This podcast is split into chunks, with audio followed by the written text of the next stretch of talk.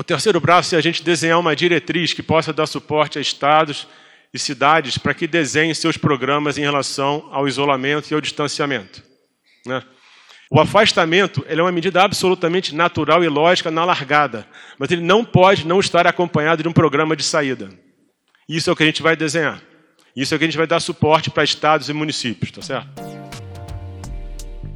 O ministro da Saúde, Nelson Teich, revelou na última quarta-feira, 22 de abril, que a pasta já trabalha com um plano de relaxamento das medidas de isolamento social.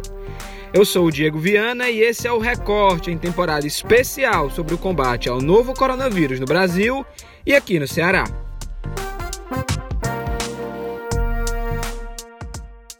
O Ministério da Saúde já conta com uma matriz de medidas para a abertura gradual de serviços não essenciais. A diretriz está sendo estudada de acordo com as necessidades, como o quadro de profissionais de saúde e o número de equipamentos, além de levar em consideração as características de cada região do país. O documento deve ficar pronto e ser entregue na próxima semana. O colunista do Povo, Érico Firmo, comenta sobre o plano do Ministério da Saúde para a saída do isolamento social. Existe a sinalização de uma guinada do vento político no trato da pandemia. Até agora, governadores, o Ministério da Saúde, o direcionamento era de defesa do isolamento social e agora começa a se multiplicar a discussão sobre como reabrir. A discussão é boa, a discussão não tem problema nenhum. Ela precisa ser mesmo antecipada para saber como se vai fazer na hora de reabrir. O Ministério da Saúde disse que na próxima semana vai lançar diretrizes para estados, para municípios, para saberem como fazer isso. O estado do Ceará criou uma comissão e São Paulo já tem uma data, né? 10 de maio, a partir de 11 de maio, vai iniciar uma flexibilização, ainda não se sabe ao certo como será. Os empresários, eles cobram inclusive alguns parâmetros, um cenário pessimista, um cenário otimista, como é que vai ser. E isso é possível, eu acho que não tem problema de projetar. Inclusive de indicar, olha, a gente vai conseguir flexibilizar a tal ponto quando os indicadores estiverem em determinado patamar, quando a gente tiver tantos dias de redução, quando a gente observar isso, isso, isso, e você oferecer alguns elementos técnicos, científicos, para orientar, para que os negócios possam se planejar. Não quer dizer que vai abrir agora. Então esse debate ele é bom. O ministro ele apontou alguns critérios que eles são meio óbvios. Ele disse que é, o número de casos, obviamente, que tiver em cada local, uma questão que ele salienta é que não vai haver uma regra nacional, é preciso considerar a realidade local. Isso está certo. Você tem município do Ceará que não tem nenhum caso, e tem Fortaleza que tem mais de 3 mil.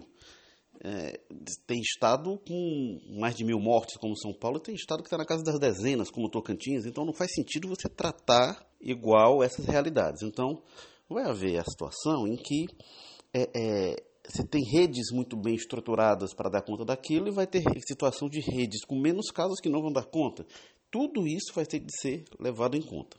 Nesse cenário que traçou o ministro Nelson Taide, a Fortaleza não vai abrir tão cedo. Se fosse guiar por estes critérios de a condição de rede de saúde, de dar conta da demanda e do número de casos, principalmente número de óbitos, Fortaleza está entre os casos mais graves do Brasil. Fortaleza tem indicadores de superiores a estados muito mais populosos. Fortaleza está muito pior do que Belo Horizonte, do que municípios de tamanho, tamanho similar, muito pior do que Brasília, pior do que Salvador. Então, é, por esses critérios que o Ministério da Saúde sinaliza, a gente tem vários municípios do Ceará em condição de flexibilizar, mas na capital considerando esses parâmetros, e olha, eu diria considerando qualquer parâmetro, não tem margem para flexibilização. A pandemia já está disseminada por toda a cidade, mas se a gente pensar no miolo ali da, da, das áreas mais ricas, Aldeota e Meireles, essa é que não tem condição de nada funcionar mesmo. Você pensar shoppings na Aldeotas, lojas no Meireles, nessa região pior do que nas outras. Então, esse é o quadro que se desenha. Não sei como será a discussão aqui no Ceará da comissão que desenha flexibilização, mas essa é uma realidade que está dada. 38 dias após a primeira infecção pelo novo coronavírus, o Ceará passa de 4 mil casos confirmados da Covid-19. Em uma semana, o número de diagnósticos aumentou 82,6% e o de mortes quase dobrou. O aumento vertiginoso na disseminação da doença preocupa devido ao impacto que a demanda por atendimento causa no sistema de saúde. A repórter do Povo, Ana Ruth Ramires, traz mais informações sobre os números no estado. De quarta para quinta, a gente teve um aumento recorde no número de novas mortes registradas. Foram 27 a mais do que o número registrado ontem. Então, o estado soma 266 óbitos e 4.599 casos confirmados da Covid-19. No dia 22 de abril, ontem, no caso, é, 38 dias após a primeira infecção pelo novo coronavírus, o Ceará passou dos 4 mil casos confirmados. Até a última atualização de ontem, for, foram 4.116 testes laboratoriais positivos para a Covid-19 e 239 óbitos. Esses números representam um aumento bastante significativo com relação à semana anterior. O número de diagnósticos aumentou 82,6% e o número de mortes quase dobrou. Foi um aumento de 92%. Isso quando a gente compara os números de ontem em relação exatamente a sete dias antes, que foi do último dia 15 de abril. Em 24 horas, o acréscimo foi de 434 diagnósticos e de 18 mortes. Conforme as informações da Secretaria da Saúde, mais da metade dos casos confirmados são de pessoas entre 25 e 49 anos. São 997 diagnósticos positivos de pessoas com mais de 60 anos, que é a faixa etária considerada de risco. Esse número corresponde a 24% é do número total de confirmações. Com, relações, com relação aos óbitos, 180 foram de pessoas acima de 60 anos. Ou seja, 75% do total de mortes é de pessoas na faixa etária de risco. A proporção de óbitos de pacientes com alguma comorbidade é de 81,17%.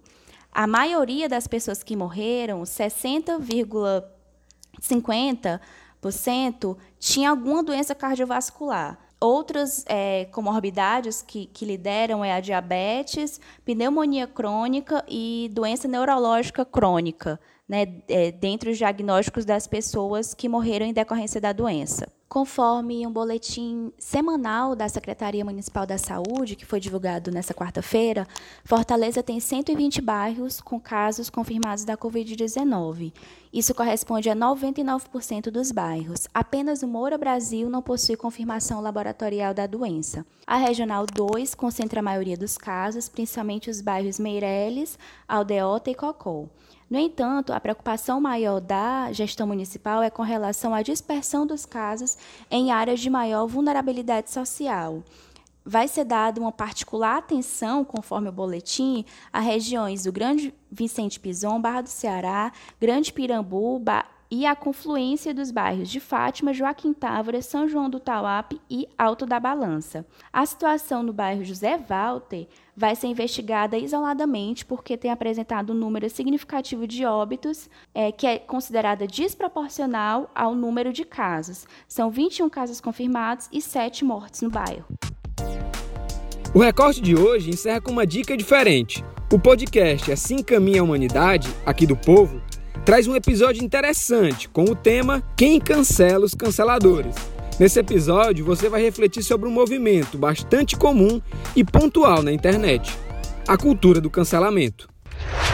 Oi, gente, eu sou a Paty Rabelo. Eu sou Heráclito Pinheiro. E esse é o Assim Caminha a Humanidade, um podcast que faz pontes entre a mitologia e a cultura pop para falar de temas que inquietam os humanos desde sempre. O recorte de hoje fica por aqui e até a próxima.